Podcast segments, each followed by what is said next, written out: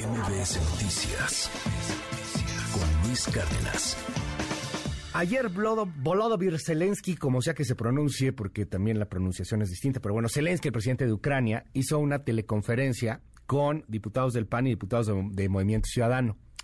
Como aquí estamos muy trasnochados y todavía pensamos que allá en la madre Rusia sigue gobernando el estalinismo y el leninismo y que son marxistas y, traemos esta idea así de los rusos este, comunistas y no entendemos que Rusia es una potencia económica, dictatorial, un poco más de derecha, que Vladimir Putin de hecho tiene mucha relación con la derecha este, internacional incluso, se lleva súper bien con Trump, por ejemplo.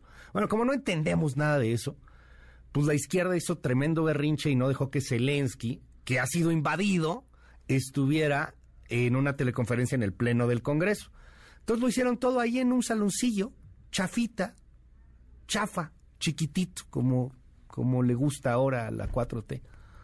Y además con enojos. Noroña, enojadísimo, porque habían invitado a este presidente. Porque, insisto, todavía tenemos esta idea de que Rusia es... Eh, esta crónica es de Angélica Melín. Luis, muchas gracias. Qué gusto saludarte.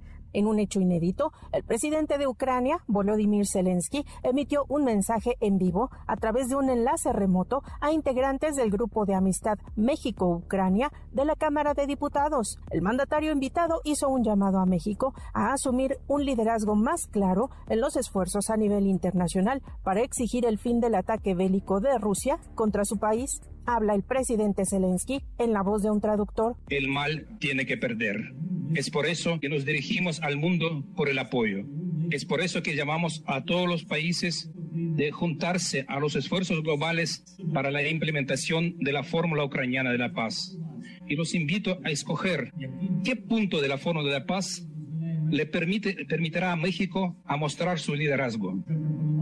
Ucrania ya propuso a la comunidad de América Latina a organizar una cumbre especial y mostrar, su, unidad y posición de principios globales en defensa de los principios globales importantes, la integridad territorial, la paz y respeto entre los pueblos. Al inicio de su intervención fue ovacionado de pie por los congresistas que se animaron a asistir a la convocatoria del grupo de amistad. Al encuentro acudieron integrantes del PAN y de Movimiento Ciudadano y también el presidente de la Cámara de Diputados, Santiago Krill. Tengo usted la certeza, presidente Zelensky, que ninguno de los sacrificios que su pueblo ha hecho será en vano. La invasión rusa sobre Ucrania es un atentado contra nuestros principios y creencias más arraigadas. Por eso, presidente Zelensky, no podemos hacer otra cosa que reiterarle nuestra más profunda solidaridad.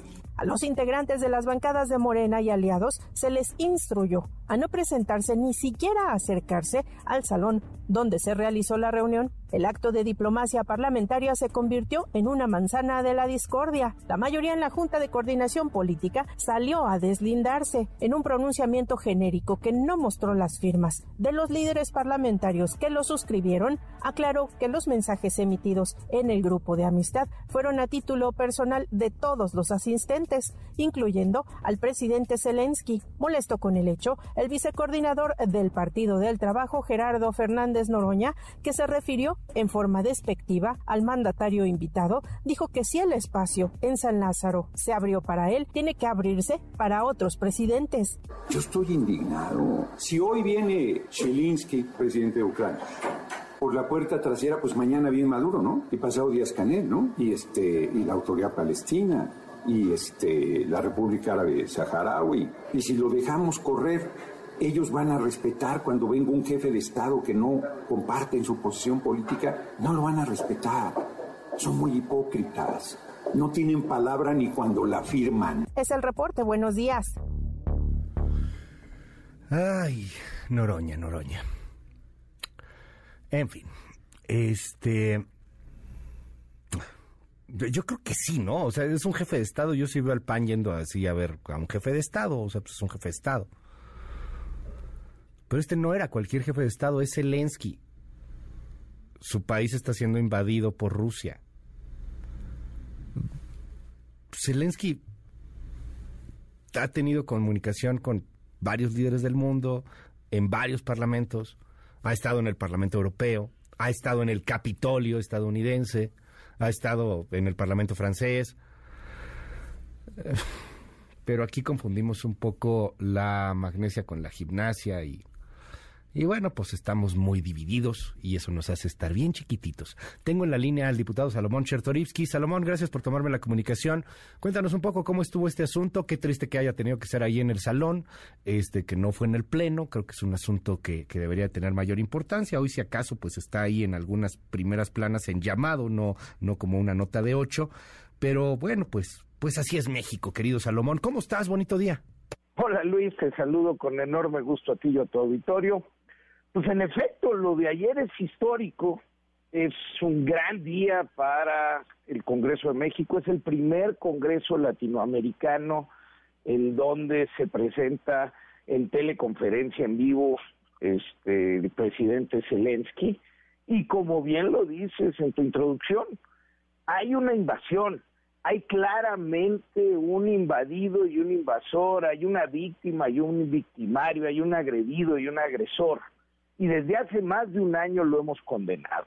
Es increíble que además, pues nuestro país en Naciones Unidas ha tenido la posición correcta, ha hecho este reclamo irrestricto a la invasión, pero en México muchos trasnochados, desde el presidente y bueno, pues algunos diputados que ya, ya escuchaste, eh, siguen equiparando las culpabilidades, las causas, y siguen poniendo esto como un conflicto y no como lo que es una invasión imperialista autócrata, ¿no? Dime, ¿qué fue lo que les dijo o pidió Zelensky si, si es que había una petición en concreto? Mira, fue muy claro en el sentido de que este es un hecho histórico. Hizo un recuento de lo que está sucediendo y cómo han logrado más de un año de resistencia, pidió todo el acompañamiento y todos los esfuerzos posibles para el plan de paz ucraniano, que tiene que ver, por supuesto, con empezar a negociar una vez que la Federación Rusa salga del territorio ucraniano.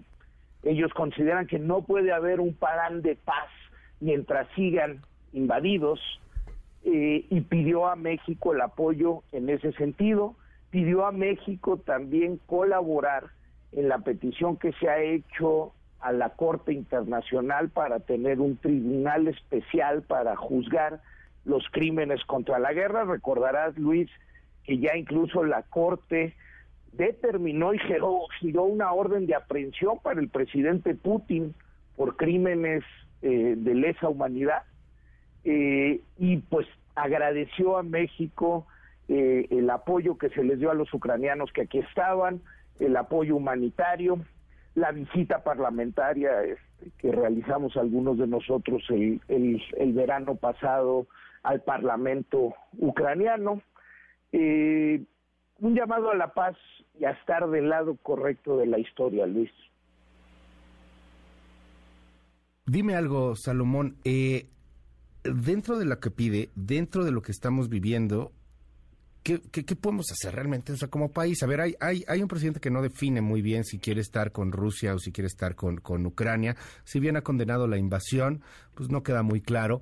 Me, me brinca tanto como vino una instrucción de Morena y de la 4T de que no, ni se les acerque, no voy a hacer que se les contagie algo de democracia. Este, eh, ¿qué, ¿Qué se puede hacer realmente? O sea, al final, pues esto queda un poco testimonial. Mira, eh, digo, hay, hay algunas cosas en concreto. Sí. Eh, eh, hay que seguir trabajando en la ayuda humanitaria. La embajadora Oxana Dramaresca aquí en México ha sido muy activa en, en, juntar ayuda humanitaria y seguirle enviando a, a, Ucrania. hay que hacer esfuerzos, aunque sean aislados, de parte de gobierno o de gobiernos como ya lo estamos haciendo, por ejemplo, lo ha hecho Guadalajara, lo ha hecho Tlajomulco, en Jalisco también, hermanarse con ciudades destruidas eh, de Ucrania y colaborar en alguna medida de las posibilidades con algo en la reconstrucción, con un aula, etcétera. yo creo que empresas mexicanas pueden empezar a colaborar también en la en la reconstrucción. Creo que tenemos que ser mucho más incisivos en eh, el reclamo activo a la Federación Rusa. Por ejemplo, sigue habiendo empresas mexicanas que están haciendo negocio en Rusia. Eh, otros países han suspendido completamente sus actividades económicas en, en Rusia. Yo creo que eso es algo que podemos hacer seguir en los organismos internacionales de manera proactiva buscando la construcción de paz y por supuesto pues el juicio a los crímenes cometidos durante durante esta invasión. Por otro lado, Luis, a mí me parece que es importantísimo que sigamos hablando de esto, vaya, es parece a veces que estamos eh, en una discusión de algo que está sucediendo en un territorio muy lejano a nosotros, lo cual es verdad, son 10 mil kilómetros, pero, pero hay que repetirlo, ahí se está defendiendo los valores fundamentales de la democracia y la libertad. Si Rusia, si un imperio invade a un país soberano, pasándose completamente por encima todo el derecho internacional, una ola oscurantista y autócrata va a empañar al mundo. Hay que decirlo, Luis, esa lucha que están dando hoy los ucranianos es una lucha de todo el planeta.